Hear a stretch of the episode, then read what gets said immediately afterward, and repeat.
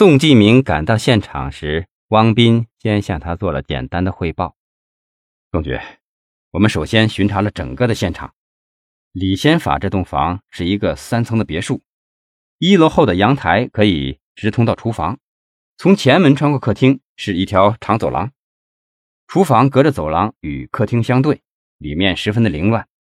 走廊的墙壁上有许多的血迹，梁春的尸体就在走廊上，面朝上，眼睛仍然睁着，脚朝着厨房，头朝着客厅。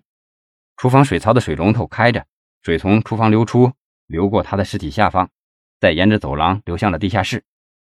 那现场的其他几个房间都勘察过了吗？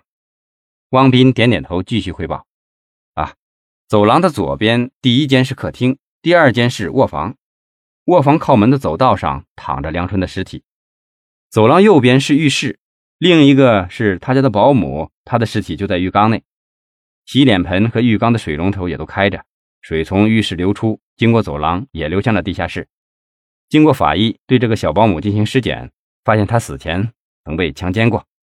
走廊的最末端是往地下室去的楼梯，地下室里都进着水，这些水就是从厨房和厕所的水龙头流出来的。二楼有两间寝室，大部分东西都没有搬动过的迹象，但是衣柜被翻过，一些贵重的首饰和梁春的皮包都不见了。三楼是书房和小保姆的卧室，犯罪分子并没有上去过。宋继明心里乱极了，接连不断的案件让他感到像压了一座大山一样。啥叫做如临深渊，如履薄冰？这一次他真真切切地感受到了。他沉默了很长很长时间，才问：“从现场勘查情况来看，你感觉犯罪嫌疑人的犯罪动机是什么呀？”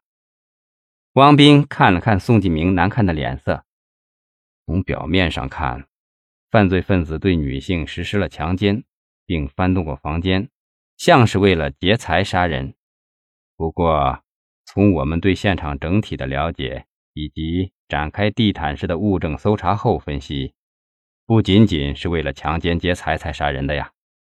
首先，大门上并没有任何强力入室的毁损痕迹，这表明犯案者可能是在先敲门后，由受害者主动开的门，或者嫌犯经由窗户或其他途径进入。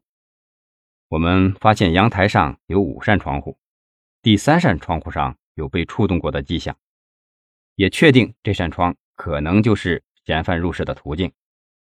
再用三秒交法显现寻找指纹，果然从窗户上踩到了一个手印，而这个手印却和临江区发生的碎尸案留下的手印有相似的地方。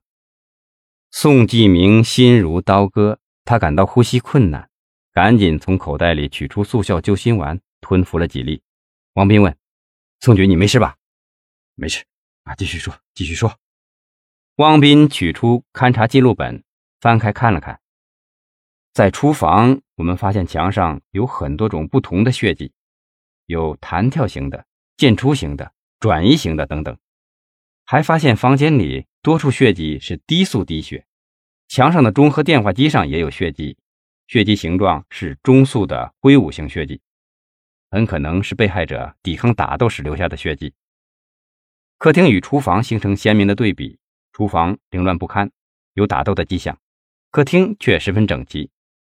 我们还在杂志和报纸上提取到犯罪分子的血迹，表明此人在作案后还停留了一段时间。这种心理素质不是一般的犯罪分子所具有的呀。宋继明打断了王斌的汇报：“还有没有其他的痕迹啊？如果有的话，马上请痕迹专家来提取。”汪斌点点头：“哦，另外，我们在现场发现了一个鞋印，但并不清楚。不过可以看出。”是一只约有三十九码的球鞋，要经过电脑影像处理，使纹印变得更清晰，可能还要花费几天时间。不过，我凭直觉判断，这个鞋印和郭昌水一家被害的幺幺八大案中留下的鞋印，除尺寸不同外，受力情况、印记等有许多相似的地方。宋继明的心口又隐隐约约地疼痛了起来，他皱起了眉头：“啊，马上请痕迹专家分析吧。”以确定和其他的案件相同之处。另外，凶器是凶杀案件的重要证据。找到凶器了吗？啊经过对比两位死者的伤口，我们认为他们都是被同一把刀刺死的。这个凶器大概是八寸长的单刃长刀，但是我们在屋内现场附近多次搜寻都没有找到这把刀。宋继明听到这儿，什么话也没说，他来回在房间里踱着步，许久，才缓缓地自言自语：“不可能啊，不可能啊！啊，宋局，什么不可能啊？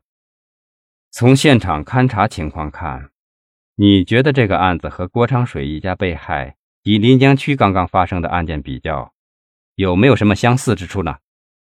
汪斌坦言道：“这个问题啊。”我已经想过许多遍了，从作案动机看是找不出一点的相同点的，可是从作案手法上却发现了许多巧合的地方。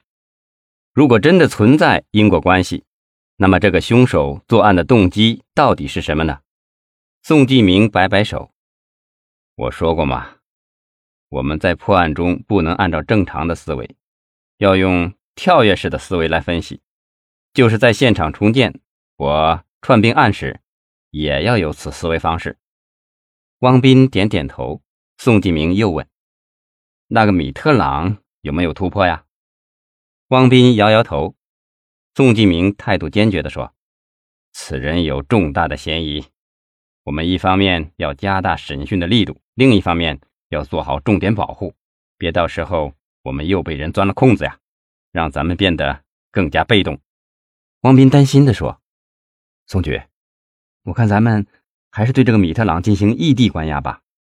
南疆太复杂了，我担心咱们内部有人做手脚。”宋继明思索了片刻：“我也很担心这样的事发生，不过这要请示省厅后再做决定，以确定放在哪里关押最为安全。”正说着，市人大主任赵东林打来了电话。